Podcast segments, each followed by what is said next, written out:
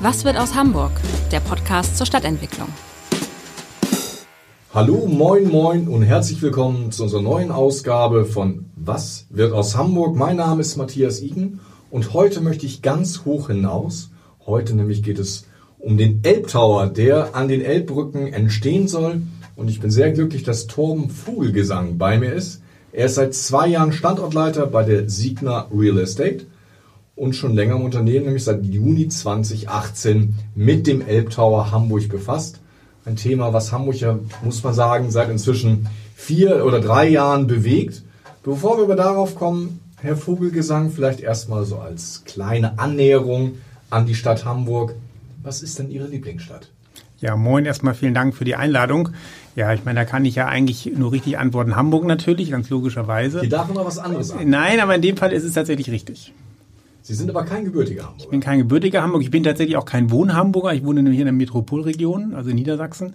Ich bin gebürtig äh, Uelzener und äh, wohne in der Metropolregion im Wendland. Kleiner Weg hierher, aber das ist eine nette Abwechslung zwischen Arbeit und äh, Zuhause und Landschaft. Das ist schon ganz gut. Also quasi in so einem alten Bauernhof und ja, genau. als Bauherr dann den genau. Elbtower. Das genau. äh, nenne ich mal eine gewisse ähm, diametralen Unterschied. Ihr Lieblingsort in Hamburg? Ja, das natürlich, es gibt sehr schöne und sehr viele Orte. Tatsächlich gibt es eigentlich zwei und die sind, da zeigt sich auch, wie verschieden Hamburg ist. Einmal tatsächlich die Alster-Arkaden, weil die tatsächlich sehr städtisch und aber auch ein bisschen mediterran sind und auch so ein bisschen den Charme von Hamburg zeigt. Und das zweite ist tatsächlich äh, in, in Kleinfottbeck der Derby Park. Das liegt daran, dass mein Hobby auch Reiten ist. Natürlich dieser Platz absolut für jeden Reiter ähm, absolut erfüllend ist. Und tatsächlich sind das auch so die zwei unterschiedlichen Bereiche, glaube ich, die Hamburg ganz gut aufzeigen kann. Haben Sie einen Lieblingsstadtteil in Hamburg? Nicht so wirklich. Also tatsächlich in Mitte, weil wir natürlich hier auch relativ viel äh, machen. Aber wie ich schon sagte, Klein Fortbeck und Brangenese sind so einfach von der Art, wie sie aufgebaut sind, wie sie gestaltet sind, das tatsächlich die, die, die Bereiche, die mir eigentlich ganz gut gefallen. Ich ahne, was Sie jetzt sagen, wenn ich Sie frage, was Ihr Lieblingsgebäude ist. Ja, wahrscheinlich hören Sie, denken Sie sich, ich sage jetzt den Elbtower. Ja, der auch. Aber tatsächlich, wenn ich mir unsere Gebäude anschaue, die wir gerade bearbeiten, sind es tatsächlich die Flügerhöfe. Ähm, das hat den Hintergrund, dass der Charme dieses Gebäudeensembles von, 19, von 1898 bis 1905, 1937, wenn wir ihn denn saniert haben, ein absolut einzigartiger sein wird. Und ähm, daher. Zuhörer, wo das genau ist, weil ich weiß ja, nicht, das, das ähm, glaube ich, weiß vielleicht nicht jeder, aber das liegt direkt am Rödingsmarkt, äh, U-Bahn-Haltestelle Rödingsmarkt. Ähm, Ecke Willy Brandt Straße, tatsächlich ein Gebäudekomplex, der seit über zehn Jahren fast leer stand. Unten war die Gött Gallery drin, also eine, eine ähm, Mineraliengalerie äh, und ähm, wir haben jetzt angefangen, äh, das kompletten, den äh, kompletten ähm, Komplex zu sanieren und sind damit äh, so weit, dass wir alle Schadstoffe weg haben und fangen jetzt tatsächlich an, wirklich es schön zu machen, wie es jetzt schon heißt. Das ist ja gerade eine Ecke, die sich wirklich sehr umgestaltet, wenn ich ja auch an die Oberfinanzdirektion denke, genau. wo jetzt das äh, Hotel eingezogen ist mit einer tollen Hotelbar. Also da ist gerade leben, finde ich allerdings. Definitiv. Und wir werden da, glaube ich, einen Kleinod hinzufügen. Das Flüggerhaus ist ja tatsächlich eines der ältesten Kontorhäuser dort von 1905. Und das ist wirklich, und das ist echt sehr schön, dass wir das auch so ähm, wieder erhalten können. Wir haben tatsächlich äh, den weltweit ältesten Paternoster seiner Bauart in diesem Gebäude ähm, der tatsächlich jetzt auch wieder fahren wird, wenn wir ihn saniert haben. Er ist jetzt ähm, so durchgearbeitet, dass er wieder läuft. Und zwar tatsächlich komplett ohne Vibration und ohne richtig große Lautstärke. Und wir sind jetzt dabei, die Kabinen zu sanieren und das wird sicherlich ein Highlight werden bei diesem Gebäude. Die sollten nochmal verboten werden, oder die Paternoster? Ja, die sind tatsächlich natürlich nicht mehr so ganz zulässig und auch dieser wird nachher nur noch benutzbar sein von eingewiesenen Nutzern, das heißt von Mietern im Haus. Also den dürfen sie nicht für Gäste nutzen, die sich damit nicht auskennen. Die letzte Frage. Einige haben sich gescheut, sie zu beantworten. Sie haben, glaube ich, keine Sorgen und keine Ängste. Sie dürfen sich einmal mit einer Abrissbirne durch Hamburg bewegen. Welches Gebäude wird es dann? Das ist für mich tatsächlich relativ einfach und zwar ist es die äh, Zentrale der Bundesbank äh, hinter unserem Gebäude Flüggerhöfe, da tatsächlich das ein Gebäude ist, was aus meiner Sicht reinster Brutalismus und aus meiner persönlichen Empfinden wirklich nicht schön und dort auch nicht hinpassend. Ich würde da tatsächlich im Nachgang ein neues Quartier entwickeln, was dort auf den alten äh, sozusagen Grundrissen der Vorkriegsgeschichte entstehen würde, weil ich glaube, das wäre ein absoluter Mehrwert. Also ich ahne, dass da jetzt die ersten Leserbriefschreiber und Schreiberinnen irgendwie zum Stift greifen und als Denkmalschützer Protest erheben. Aber das ist ja das Schöne, wir wollen ja diskutieren. Und weil wir diskutieren wollen, haben wir, ich würde sagen, eigentlich das heißeste Thema derzeit der Immobilienentwicklung in Hamburg heute entwickelt. Es geht um 244,5 Meter sind es, glaube ich, aktuell. 80, genau, ja. Wenn man genau sein will. An den Elbbrücken. Es geht um den Elbtower. Und ähm, drücken Sie eigentlich jetzt Olaf Scholz die Daumen? Der Elbtower ist ja sehr, sehr eng mit seinem Namen verbunden. Ähm, ja, ist er natürlich, wobei das tatsächlich vor meiner Zeit war. Also ich bin äh, unmittelbar dazu gestoßen, als der Wettbewerb entschieden wurde. Und da ich lebe sozusagen mit diesem Thema der Olaf Scholz Tower. Ähm, tatsächlich ist er das sicherlich in der Idee, aber im Endeffekt ist es nachher der Elb Tower, den wir Hamburg sozusagen hinzufügen. Und ja, der Beste wird gewinnen, in Anführungszeichen, oder der, der die Wähler am besten bewe bewegt. Äh, das werden wir sehen. Ich sehe, Sie wollen vor der Wahl keine Wahlempfehlung geben. Dann erzähle ich vielleicht mal ein bisschen, weil ich war dabei bei der Pressekonferenz im Rathaus, als der Bürgermeister dieses Projekt vorgestellt hat. Das war sein letzter Termin in der Hansestadt, bevor er quasi dann als Finanzsenator nach, als Finanzminister nach Berlin wechselte. Und es war so eine Mischung. Er war sehr, sehr erkältet und für seine Verhältnisse geradezu euphorisch. Er sprach da von einem ganz besonderen Tag für Hamburg. Und da würde etwas entstehen, was nicht extravagant, sondern elegant und gleichzeitig raffiniert sei der Elbtower werde Teil des Kunstwerks Hamburg. Damit hat er die Hürde oder hat er die Latte enorm hochgelegt, Herr Vogelgesang. Das ist tatsächlich so, ähm, wobei ich äh, ihm ein Stück weit tatsächlich, also ich würde ihm recht geben, weil wir tatsächlich äh, mit ähm, der Architektur von David Chipperfield Architects dort ein Gebäude haben, was tatsächlich sich später einfügen wird, aber dennoch einzigartig bleiben wird und im Vergleich zu vielen Hochhäusern, die ja immer in Anführungsstrichen quadratisch praktisch gut sind, hier tatsächlich ein Hochhaus generieren, was dem nicht so wirklich entspricht, weil wir tatsächlich keine einzige gleiche Geschossfläche haben, sondern wir haben tatsächlich bis oben hoch immer wieder verschiedene Geschossflächen. Das ist für ein Hochhaus durchaus ungewöhnlich. Vielleicht ist das sogar die Idee, dass wir jetzt unsere Zuhörer ein bisschen an die Hand nehmen. Vielleicht laufen sie gerade, fahren Auto und hören uns zu. Nehmen Sie uns doch mal mit an die Hand und führen Sie uns durch dieses Gebäude, was ja 2025 dann auch entstehen soll, oder ein bisschen später? 2025, 26, das ist die momentane Zeitschiene, genau.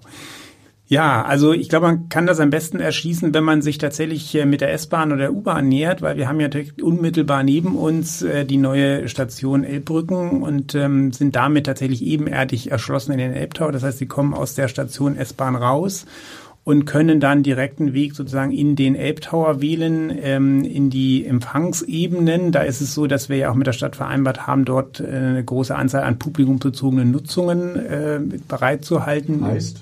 Heißt, wir werden dort äh, sicherlich eine Attraktivität schaffen, die auch ähm, Personen von außen ziehen soll. Ich kann da momentan nicht tatsächlich nicht mehr zu sagen, weil das gerade in einer Entwicklung ist, aber es wird hier etwas sein, was sowohl positiv für die Nutzer des Hauses als aber auch für Hamburger oder Touristen ähm, dienlich sein wird. Äh, und sie begeben sich letztlich in eine multifunktionale Halle, nenne ich das jetzt mal, ähm, wo sie sozusagen gleichsam aufgenommen werden. A, von der Möglichkeit, sie sind entweder Nutzer und betreten die Büroflächen, die sie dort gemietet haben, oder aber sie nehmen, äh, nehmen teil an einer Veranstaltung, die in diesen publikumsbezogenen Nutzungen stattfindet oder aber Sie sind Gast des, des Nubu Hotels, denn auch das Nubu Hotel ist ja direkt dort mit integriert und Sie haben, das läuft bei uns in der Shared Lobby, tatsächlich eine Mischung aus vielen Funktionen und sorgen dafür, dass sie ähm, Attraktivität haben, wo normalerweise in so klassischen Bürogebäuden eigentlich nur der Nutzer und noch ein Gast hinkommt. Alle anderen trauen sich nicht rein, weil da ist so eine Barriere davor. Das soll gerade nicht passieren. Sondern wir wollen, dass dieser Sockel belebt ist. Wir haben auch Gastronomieflächen, auch zum Oberhafenkanal hin so dass wir eben äh, auch Leute ziehen können. Wir haben ja auch, als denke ich, eine der größten Attraktionen später die äh, öffentliche Plattform im 55. Obergeschoss. Das ist schon mal ganz weit oben. Fangen wir noch mal unten an. Was glauben Sie denn, wie viele Leute so Tag ein, Tag aus in dieses Gebäude reinstreben? Na, wenn Sie von den Nutzern ausgehen, die wir rein rechnerisch unterbringen können, variiert das ein bisschen von, je nachdem, wie viel die äh, Mieter mitbringen sozusagen. Wir rechnen schon mit ähm, zwischen 4.000, 5.000 Nutzern, die wir im Haus beherbergen können. Zusätzlich zu natürlich Besuchern, die im Hause weilen, äh, Hotelgästen und so weiter. Ähm, das heißt, da wird schon relativ reges Leben stattfinden. Ähm, dazu kommt, dass wir ähm, sehr gut erschlossen sind. Das heißt, da kommen nicht plötzlich äh, 2000, 3000 Autos an und fahren da wollen da unten in die Tiefgarage, sondern tatsächlich ist es so, dass wir auch darauf setzen, dass wir so äh, an den öffentlichen Nahverkehr angeschlossen sind, dass eigentlich die Hauptzahl idealerweise über den öffentlichen Nahverkehr oder über Fahrrad ähm, dort anreist. Wir haben eine Fahrradstellplätze in der Garage. Das sind, glaube ich, momentan 550 Stück nee, sogar über 800. Und ähm, die werden direkt anfahrbar sein. Das heißt, sie nähern sich vom Oberhafenkanal über die Promenade und fahren dann sozusagen über sich öffnende Tür rein in den Elbtor, stellen ihr Fahrrad auf den Platz und begeben sich an ihren Arbeitsplatz. Und wer zukünftig den Elberadweg nimmt, kann genau an uns vielleicht vorbei. auch noch in den äh, 55. Stock. Aber genau, bevor wir so weit nach oben gehen, Sie haben ja schon angesprochen, Robert De Niro als Eigentümer der Nobo Hotels hat ja vor kurzem auch mitgeteilt, dass das Hotel in den Elbtower geht und hat selbst gesagt, der Elbtower ist ein Projekt von Weltklasse in der großartigen Stadt Hamburg. War er denn mehrfach da? Kennt er das so genau oder haben das seine PR-Sprecher ihm quasi das kann ich jetzt nicht mehr, er ist ja Schauspieler, ne? Aber tatsächlich ist es so, dass ähm, ich glaube, wir ihm schon relativ gut dargelegt haben, was der Elbtower ist, weil wir haben ja eine relativ umfangreiche Elbtower Hotelausschreibung gemacht. Da ist Novo tatsächlich als einer der letzten dazugekommen und haben dann wirklich richtig Gas gegeben um, und auch gezeigt, dass sie wirklich in den Elbtower wollen. Das war natürlich für uns auch ein großer Vorteil, weil so eine Marke äh, in, einmal nach Hamburg zu aber auch in den Elbtower zu als, als erste Standort in Deutschland war natürlich absolut äh, eine Herausforderung, aber auch dann wirklich ein absoluter Gewinn für uns. Äh, und ich glaube schon, dass wir ihm dargelegt haben, wie das dann später möglicherweise aussehen könnte. Und das geht in den Sockel rein, das Hotel? Oder? Genau, das geht in den Sockel rein, ähm, wird also einen eigenen Empfang haben. Wir haben ja davor auch einen Taxiempfang, aber sie sind auch direkt erreichbar von der S-Bahn-Station oder auch über die Tiefgarage, wenn sie mit dem Auto kommen und belegt dann die Geschosse, also im Erdgeschoss die Lobby und dann erstes bis sechstes Obergeschoss. Im sechsten auch durchaus noch mit einer Bar, die dann auch mit Terrasse so ist, dass sie auch Richtung Stadt schon schauen können. Ähm, und sie die Möglichkeit haben, dann eben als Nutzer dort auch ähm, ja, wirklich auch den Ausblick und den Abend äh, über der Elbe sozusagen zu genießen. Oder im Restaurant ähm, zu weilen, was ja ähm, bei Nubo einer der, der Highlights ist. Genau, es war eine Mischung, habe ich gesehen, peruanische Küche oder? Ja, sehr, sehr, ähm, also fischlastig will ich jetzt mal sagen, aber tatsächlich in, in die peruanisch-japanisch, ähm, in die Richtung. Immer so ein bisschen variierend, aber das ist so die, die Richtung, für die es auch bekannt geworden ist. Wenn wir jetzt ein bisschen weiter, das ist der erste Ankermieter, nach oben gehen, dann haben Sie ja, glaube ich, 11.000 Quadratmeter schon an die Hamburg Commercial Bank. Ja, 13, 13, 13 wenn ich mir genau, recht entsinne. 2000 Reserve, damit haben Sie schon einen der großen Ankermieter, damit man ein Gespür für das Gebäude bekommt. Wie viele Etagen sind das dann von den 55, die dann so ein großer Ankermieter ja, mitnimmt? Der, der Ankermieter sitzt tatsächlich komplett im Sockel. Also mit Nubu und HCOB ist der Sockel eigentlich quasi fest äh, äh, voll vermietet, mit Ausnahme der Gastronomieflächen oder der publikumsbezogenen Nutzung. Ähm, die nehmen die Geschosse zwei bis fünf im Sockel ähm, in der breiten Länge. Das sind Geschossgrößen von zweieinhalb bis dreieinhalbtausend Quadratmeter. Haben einen eigenen Eingang später auch. Also die ähm, sind separiert, ähm, weil sie da tatsächlich als Bank so ein bisschen auch die Sicherheitsanforderungen berücksichtigen müssen und ähm, hat damit eigentlich selbst da unten schon einen sehr, sehr guten Ausblick, weil sie auch einen sehr guten Blick auf, die, auf den Oberhafenkanal haben. Also tatsächlich Flächen, die wirklich sehr attraktiv sind. Und je weiter ich dann nach oben komme, desto, desto besser wird bezahlen, es natürlich. Oder? Das natürlich auch, logischerweise. Höhe, Höhe muss man ja irgendwie auch bezahlen. Ähm, aber tatsächlich wird es natürlich auch attraktiver. Das ist es aber so, dass das die größten Flächen sind, die HCOB in Gesamtheit äh, angebietet hat. Wir sind im Durchschnitt für unsere Geschossflächen oben im Turm so bei circa 1100 Quadratmeter Mietfläche. Weiter unten stärker, äh, größer. Das sieht man ja auch in dem Schwung, den der Elbtower beschreibt. Genau, es verjüngt sich nach oben. Es verjüngt sich nach oben. Wir haben im unteren Bereich tatsächlich auch noch Terrassen, die Sie dann als Mieter selbst nutzen können und auch noch raustreten können mit Blick Richtung Stadt. Und nach oben sind wir dann knapp bei 1000 Quadratmetern. Und was kostet denn der Quadratmeter so Pi mal Daumen? Das, das kann ich Ihnen tatsächlich nicht genau sagen. Also es ist sicherlich, ähm, wir haben eine Spitzenmiete in, in Hamburg von äh, über 30 Euro und es liegt sicherlich darüber. Für alle, die, die zuhören und überlegen, haben Sie schon mal einen groben Anhaltspunkt. Man kann ja schon ein Stück erahnen, wie es werden soll. Es gibt ja das Modell an den Elbbrücken ist das quasi ähm, Auflage gewesen, das zu bauen, oder ist das einfach auch, um der Stadt zu zeigen, so kann es werden, um daran rum zu experimentieren, wie dann der Bau funktioniert? Ja, es gibt tatsächlich ähm, dieses, diese Auflage war, also die Fassadenauflage war da, dass man tatsächlich auch sieht, wie ist diese äh, Fassade nachher wirklich eins zu eins, weil sind wir ehrlich, in dem Wettbewerb und dem Plan ist vieles geduldig. Äh, wenn man will, und das ist aber üblich, es ist nicht nur in dem Haus so, das ist für jedes äh, größere Gebäude üblich, dass sie eine Musterfassade bauen, indem sie sozusagen zeigen und auch sich vom Unternehmer zeigen lassen, wie ist die Qualität, die er ihnen liefert. Jetzt haben wir hier einen Schritt davor. Normalerweise macht das wirklich erst der Unternehmer. Hier haben wir es tatsächlich von den Separaten bauen lassen, weil die Stadt gerne wollte. Und wir, wir aber auch sehen wollten, wie wirken die einzelnen Komponenten und wie müssen wir ein Fenster ausbilden und wie ist der Wartungsgang belegt? Ist das ein Gitterrost oder ist es ein Lochblech? Da sieht man auch, wenn man aufmerksam hinschaut, dass das unterschiedliche Belege sind. Ähm, das haben wir vorgezogen, ähm, um der Stadt das so zu präsentieren. Das war auch eine Vorgabe aus dem Kaufvertrag. Und jetzt wird es aber so sein, dass wenn wir die Fassade vergeben, der Unternehmer tatsächlich das einmal abbaut und nochmal nach seinen Konstruktionen sozusagen neu aufbaut. Wie ist denn die Wahrnehmung des Elbtowers? Weil ähm, für uns Deutsche ist es der dritthöchste Wolkenkratzer, damit ein Riesenhaus. Wenn ich jetzt in Dubai wohnen würde, würde ich eher sagen, ja, haben wir schon. Also strahlt das wirklich weit über die, die ähm, Grenzen Deutschlands hinaus oder merken Sie, dass es also quasi in, in Shanghai oder Dubai jetzt nicht mehr so interessiert? was die Hamburger planen? Naja, ich glaube, es interessiert insofern, dass natürlich Unternehmen, die bisher an Standorten saßen, wo sie in Hochhäusern, meinetwegen in Dubai oder in Shanghai, ähm, saßen und äh, wenn sie dann nach Hamburg geschaut haben, dann hatten sie im Prinzip äh, maximal zehn Geschosse, zwölf Geschosse und dann war es vorbei. Und da sind wir jetzt tatsächlich im Fokus, weil man dann tatsächlich im Hochhaus sitzen kann. Das Hochhausgefühl stellt sich durchaus auch schon bei 100 Meter ein und nicht erst bei schon bei 300. Wir sind natürlich im Vergleich zu internationalen äh, Hochhäusern klein, das muss man klar sagen. In Dubai würde man wahrscheinlich auf uns runtergucken von vielen Häusern. Hier sind wir hoch und das ist aber, glaube ich, der relevante Punkt ist, wir haben ein Hochhaus und wir schaffen einen Markt, den es bisher in Hamburg nicht gab. Und das macht sich bemerkbar. Die Anfrage ähm, ist durchaus da. Verändert dieses Hochhaus die Wahrnehmung der Stadt? Das kann ich nicht beurteilen. Für mich natürlich schon, weil ich äh, damit eins, äh, also das, das ein, ein weiteres Hochhaus in meiner Riege war durchaus das Schönste, was ich, was ich baue oder betreuen darf. Ähm, ich glaube schon, dass es die Wahrnehmung verändern wird, weil es ist halt sichtbar. Ja, also es ist tatsächlich an einer Stelle aber sichtbar, die die IT-historische Stadtsilhouette nicht beeinträchtigt. Und das ist ja immer so ein Kritikpunkt gewesen. Ähm, beeinträchtigt ja nicht die Stadtsilhouette mit den Hauptkirchen und, und diesen Themen.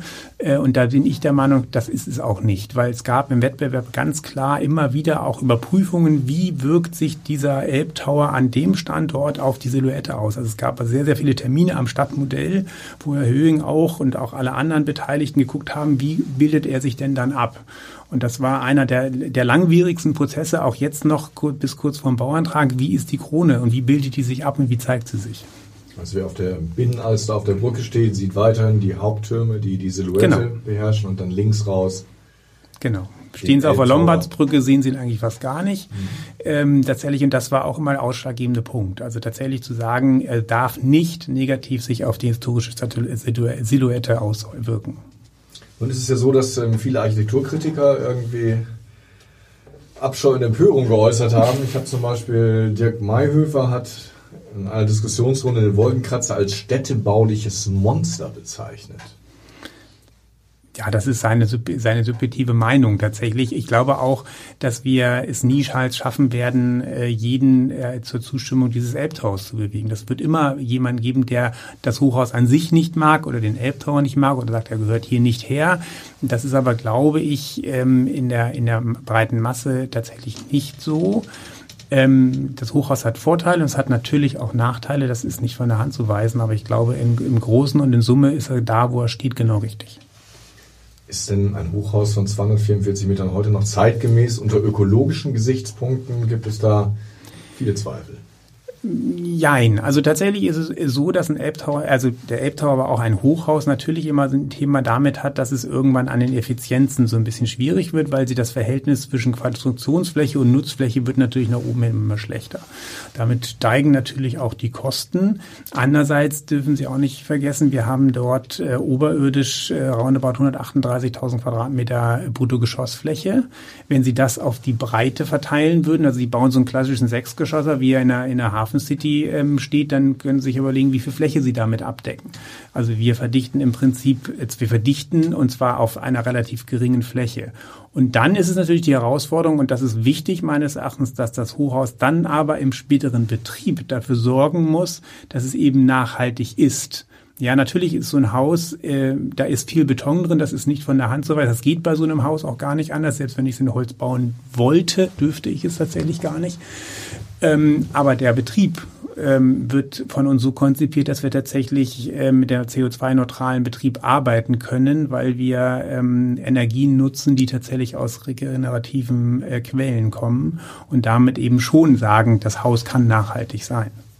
Wir haben jetzt gerade erlebt, auch hier in Hamburg, ähm, dass zum Beispiel der Weiße Riese abgerissen wird, gerade schon abgerissen sind. Die Cityhöfe, also Wolkenkratzer für damalige Verhältnisse, zumindest Hochhäuser, die also nicht mal 50 Jahre, 60 Jahre Lebensdauer hatten. Was glauben Sie denn, wie lange der Elbtower dort stehen wird? Also konzipiert ist er so, dass er das weit überstehen wird tatsächlich, weil wir auch darauf geachtet haben, dass wir in der Planung dieses Hauses so flexibel sind, dass wir tatsächlich auch in späteren Jahren Nutzungsänderungen vornehmen können. Theoretisch können Sie es aus diesem Haus später auch ein Wohnhaus machen. Es würde funktionieren. Was ja noch nicht erlaubt ist. Was noch nicht erlaubt ist, weil es an dem Standort zu laut ist. Aber wir wissen, wenn die Eisenbahnbrücken erneuert werden, wenn wir nur noch elektrisch fahren, dann wird es da deutlich ruhiger und ähm, dann ist es theoretisch möglich. Ähm, wir haben es ist gleich so durchkonzipiert, dass ein Umbau, was ja zum Beispiel beim Weißen Riesen jetzt im Bahrenfeld nicht ging. Ja, also Sie können natürlich nicht alle Eventualitäten abbilden, aber wir haben, wir haben einen relativ großen Schacht, äh, Querschnitte, die das abdecken könnten. Wir haben die auch mit Absicht nicht so minimiert, dass es tatsächlich nur das eine geht, sondern wir sind da flexibel geblieben. Wir haben auch im Bereich der Hotelbereiche tatsächlich gesagt, wir, Sie haben die Möglichkeit beim Hotel die Geschosshöhe relativ stark zu optimieren, weil ein Geschoss, ein Hotel grundsätzlich nicht viel Geschosshöhe braucht. Da kommen Sie mit 3,20 Meter Geschosshöhe, 3 Meter Geschosshöhe aus. Wir haben aber gesagt, nein, das machen wir nicht. Wir bauen das Geschoss so hoch wie auch die Bürogeschosse, sodass sollte sich das Hotel irgendwann an der Stelle nicht mehr tragen oder es ansonsten irgendwelche Themen geben, könnten wir daraus theoretisch sogar noch ein Büro machen oder auch irgendwas anderes.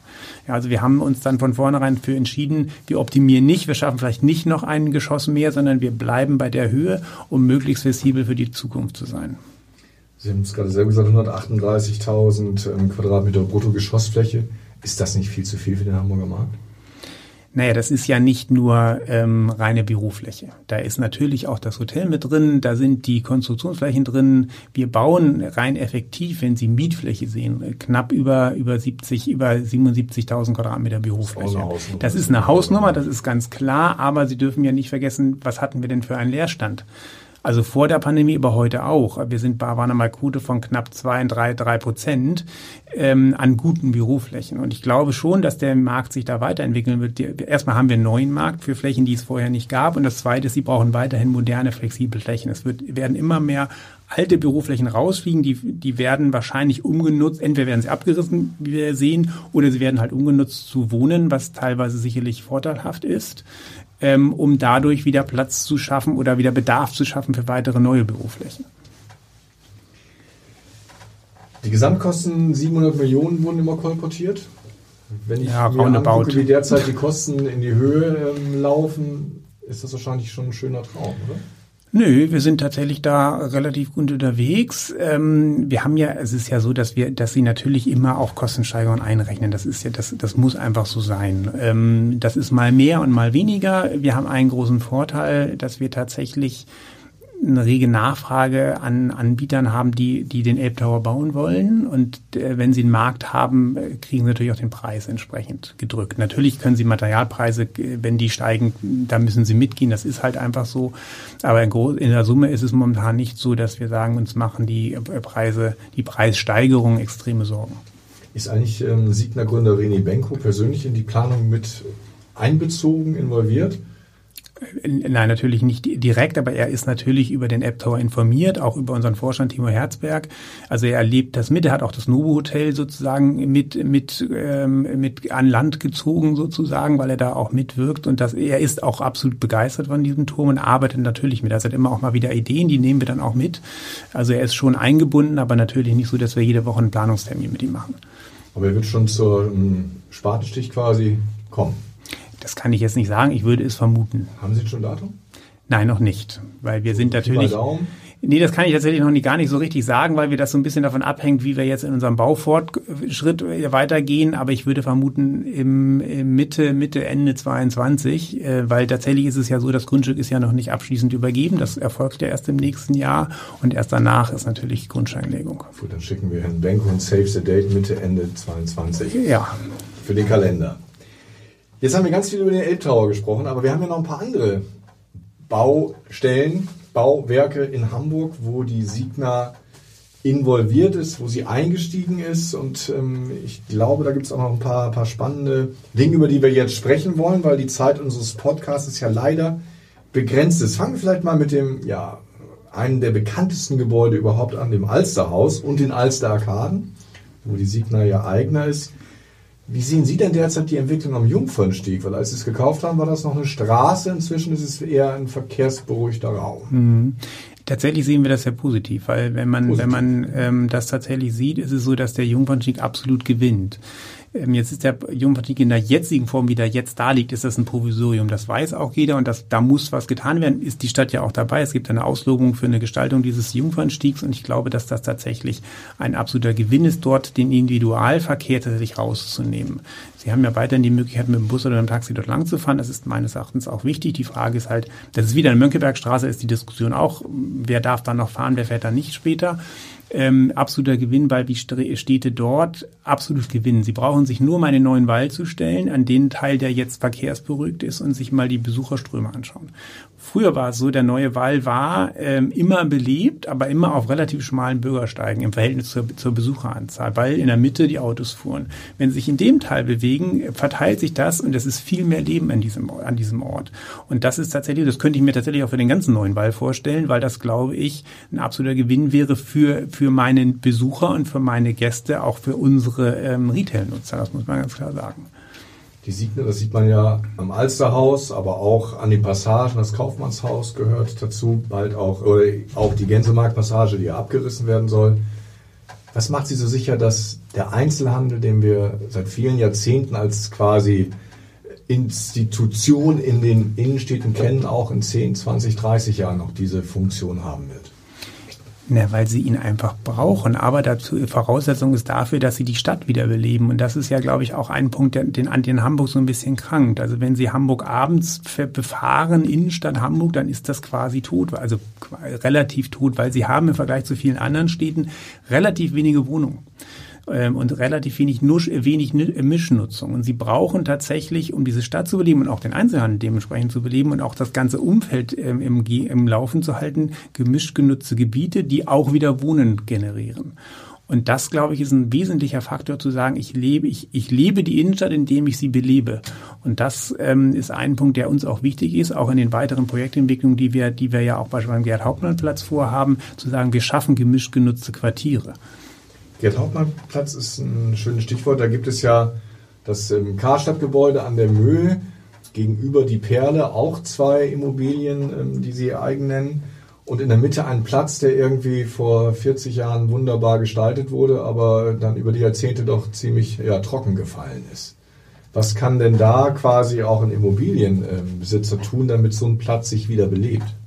Ja, das ist in der Tat an der Stelle natürlich auch relativ schwierig, weil wir wissen, dieser Platz ist denkmalgeschützt äh, und das hat damit, das ist natürlich dann immer etwas schwierig zu sagen, ich, ich kann jetzt nicht sagen, ich mache den Platz mal völlig anders, weil äh, mir gefällt das einfach so. Erstmal kann ich das gar nicht als Immobilienbesitzer und Anlieger, ich kann nur meine Wünsche äußern, aber natürlich habe ich die Möglichkeit und das tun wir gerade für unsere drei Objekte. Wir haben ja neben dem GKK, also dem Karstadtgebäude äh, Mögenbergstraße auch noch das Parkhaus dahinter, was uns dazugehört. Wir schaffen gerade ein städtebauliches Konzept, wie wir binden wir unsere Gebäude in eine spätere Umgebung ein, nehmen da auch unsere an, die unsere Nachbarn mit. Also wir haben im Thalia Theater gesprochen, wir haben im BED Mönckebergstraße gesprochen. Wir sprechen jetzt, in, das ist auch so besprochen mit der Stadt, dass wir jetzt mit der Stadt sprechen, wie kann man dort weitergehen? Weil wir natürlich die Möglichkeit haben, mit diesen drei Gebäuden auch einen Mehrwert für diesen Platz zu schaffen. Aber dann muss sich auch der Platz bewegen.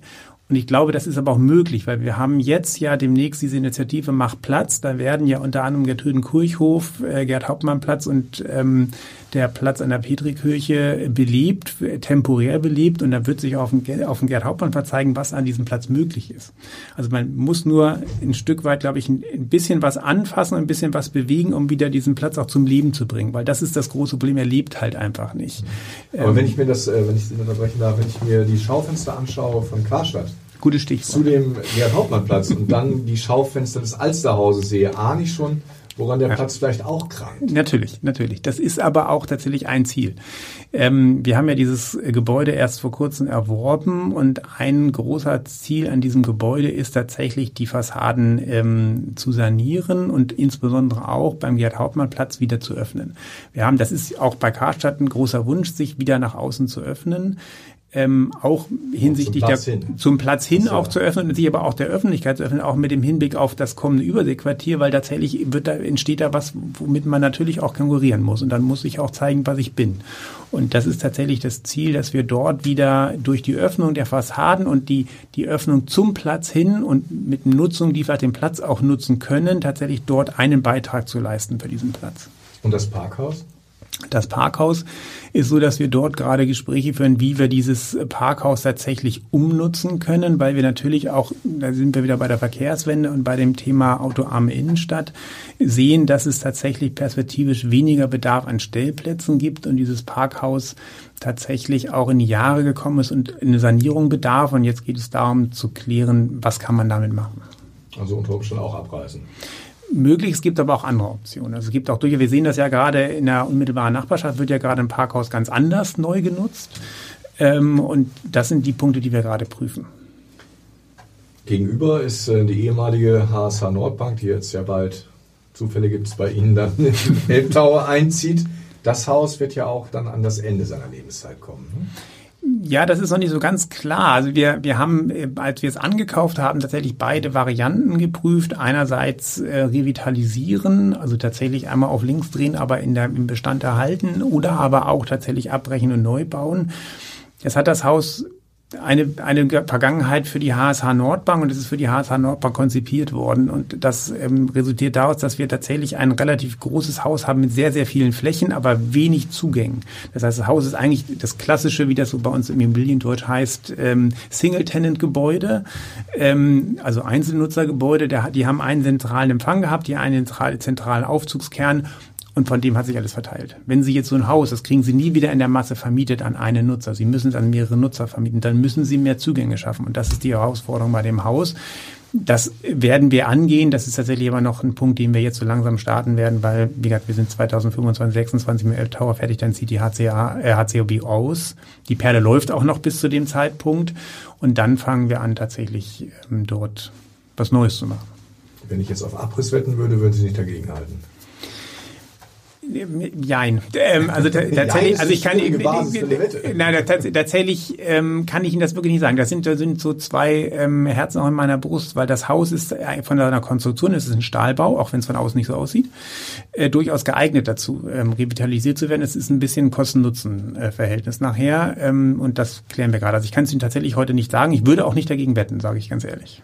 Gut, aber ähm, die Wette ist, glaube ich, schon entschieden am Gänsemarkt, die Gänsemarktpassage, ja. die übrigens jünger ist als zumindest ich, vermute auch als Sie 79 gebaut, die wird fallen. Die wird fallen, tatsächlich. Äh, auch da haben wir es beim Ankauf geprüft. Da hat sich aber tatsächlich erwiesen, dass das nicht möglich war, das in der Art und Weise zu äh, wieder weiter zu nutzen. Ist auch ein Stahlbau. Ähm, und da ist es tatsächlich so, dass wir da jetzt Ende nächsten Jahres laufen die Verträge aus und dann werden wir tatsächlich auch, ist geplant mit dem Rückbau. Es wird jetzt erstmal nicht von außen sichtbar sein, sondern wir müssen, sie müssen natürlich in Kernen ähm, anfangen werden, so dass wir Anfang 23 tatsächlich dann auch ähm, das Neue entstehen lassen können, was ja auch ähm, durch die Presse gegangen ist äh, und durch den Wettbewerb entschieden worden ist. Aber die Idee der Passage ist weiterhin aktuell, oder? Also, weil Sie auch das Kaufmannshaus haben, Sie glauben also schon, dass Passagen irgendwie als Konzept funktionieren? Die funktionieren als Konzept. An der Stelle wird es keine klassische Passage werden. Also das, was Sie da heute sehen, werden Sie nicht mehr haben. Und Sie brauchen sich ja nur reinstellen und sehen, dass es an der Stelle einfach nicht mehr geht und nicht mehr funktioniert. Die Frequenz ist einfach viel zu niedrig. Nein, wir werden ja sozusagen ein Höfesystem bauen mit dem neuen Gebäude von Viva Mau, ähm, was tatsächlich diese Durchgang, diesen Durchgang von den Kolonnaden zum Gänsemarkt auch weiterhin ermöglichen wird. Also wir haben dann im Prinzip dort zwei Höfe, die sie durchqueren, plus einen halben geöffneten Stadthof am, an der Bischstraße, so dass sie tatsächlich dort eine passagenartiges Gefühl haben werden, weil sie dort auch in den Innenhöfen Läden haben werden, die diese Dinge beleben. Da werden sie aber auch die Zugänge zu den Büroflächen haben, so dass eben auch Frequenz in den, in den Höfen entsteht, was wir wollen. Ähm, so dass sie dort auch Leben haben. Was nützt ihnen so ein Hof, wenn da keiner reingeht, weil irgendwie das ist so ein bisschen dunkel, da will ich nicht hin. Das wird genau der Gegenteil sein. Also wir wollen das tatsächlich nutzen. Wir wollen auch den Kolonnadendurchgang erhalten, weil er tatsächlich auch einen absoluten Mehrwert für die Kolonnaden darstellt. So in den 70er, 80er Jahren hat man ja fest daran geglaubt, dass Passagen die Zukunft des, äh, der Innenstädte sind. Ist das heute das Höfesystem? Nein, ich glaube, das ist ähm, ganz abhängig von dem, was ähm, der Standort vorgibt. Tatsächlich ist ja in Hamburg so, dass es mehrere Höfesysteme mhm. gibt, das wissen wir. Das bietet sich dann an dem Standort auch ganz gut an. Ich glaube, das ist eine Mischung aus, äh, also da sind wir wieder beim Mixed Use, also beim gemischten Gebäude. Das muss ein Gebäude sein, was tatsächlich äh, sowohl unten gewerbetreibende Manufakturen, aber auch mal ähm, normalen Retail hat, Wohnanteile hat und Büroanteile hat. Und wenn Sie das kombinieren mit, wenn Sie einen größeren Komplex haben, was bei unseren Gebäuden in der Regel ja der Fall ist, das kombinieren mit, mit offenen Durchgängen, die aber auch Aufenthaltsqualität haben, dann ist das ein absoluter Mehrwert. Und ich glaube schon, dass das die Zukunft ist, weil das wiederum die Innenstadt belebt. Stichwort Innenstadtbelebung, wenn ich zusammenfassen darf. Sie haben gesagt, mehr Wohnungen, weniger Verkehr, belebte Plätze. Noch irgendwas, was wir gerade jetzt nach Corona brauchen, um die Innenstädte wieder nach vorne zu bringen? Ich glaube, das ist so der, der Hauptpunkt. Natürlich müssen wir so ein bisschen schauen, ähm, wie nutzen wir ähm, auch den öffentlichen Nahverkehr und wir ähm, müssen, glaube ich, dafür sorgen, dass die Leute auch in die Stadt kommen. Also ich kann ja nicht sagen, ich will weniger Verkehr haben, irgendwo müssen sie ja bleiben. Ich muss also auch den Verkehr, innerstädtischen Verkehr organisieren, die öffentlichen Nahverkehr. Schönes Beispiel finde ich, wie, wie man mit sowas umgehen kann, ist in der Mönckebergstraße. Da ist ja momentan verlegt. Also sie haben jetzt momentan tatsächlich ja nicht mal den richtigen Busbetrieb. Da ist die Frage, wie viel Mönckebergstraße ist denn nachher noch Verkehr? Und wenn sich die angucken, hat das durch einen Vorteil, wenn man etwas weniger Verkehr hätte man sollte schon noch den öffentlichen Nahverkehr da durchfahren lassen, aber die Frage ist, wie groß ist der? Ja, also das ist tatsächlich so ein Punkt, der wichtig ist, dass man das Gesamtkonzept sieht und sagt, zusammen mit der Stadt und mit allen Anliegern, und das ist das Wichtige, kein Immobilienbesitzer kann heute sagen, ich habe ein isoliertes Haus und das mache ich irgendwie und kümmere mich nicht um Umgebung, sondern wichtig ist tatsächlich mit den Anliegern und, in, und der Stadt zusammen ähm, Konzepte zu entwickeln, dass es dauerhaft funktioniert. Aus dem Umfeld der Signerführung heißt es, unsere Kriegskasse ist voll. Gibt es weitere Objekte, die in Hamburg hinzukommen sollen? Ich meine, Sie haben ja schon eine ganze Menge Holz äh, quasi. Das kann man nie ausschließen. Tatsächlich äh, ist das momentan nicht, nicht äh, das Thema. Wird sicherlich mal eine Arrondierung geprüft bei einzelnen ähm, Projekten, aber momentan ist es nicht so, dass wir jetzt wieder den nächsten großen Kasten kaufen wie aller HCOB. Das ist äh, sicherlich momentan. Es wird auch schwierig, ne? Irgendwann sind ja die die Möglichkeiten in der Stadt auch aufgebraucht. Ähm, aber tatsächlich werden wir uns sicherlich weiterentwickeln. Das ist auch das Ziel. Kann man nicht so viele Bälle in der Luft halten? Also Hamburg ist ja einer der wichtigsten Standorte inzwischen für die Signale. Ja, tatsächlich sind wir nach Berlin noch sehr klein und wir haben ja auch in Düsseldorf und München und Frankfurt. Aber, aber, nein, im Vergleich zu unseren zu den Projekten. Sonst natürlich nicht und da ist Hamburg kann da absolut gegenstehen.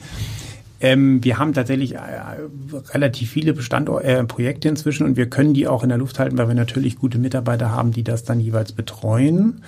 Und ähm, ich will auch gerne noch mehr machen. Also wir sind auch gerade dabei, uns selbst noch mal so ein bisschen zu vergrößern, dass wir die Leute dann auch ähm, sitzen können, setzen können und die dann auch die Projekte machen können. Also ist durchaus gewünscht. Aber wir sind im Verhältnis zu den anderen Niederlassungen jetzt, wenn ich jetzt im Norden mal schaue, Berlin und Düsseldorf, sind wir, sage ich mal, mit Düsseldorf ungefähr ebenbürtig, ein bisschen kleiner noch.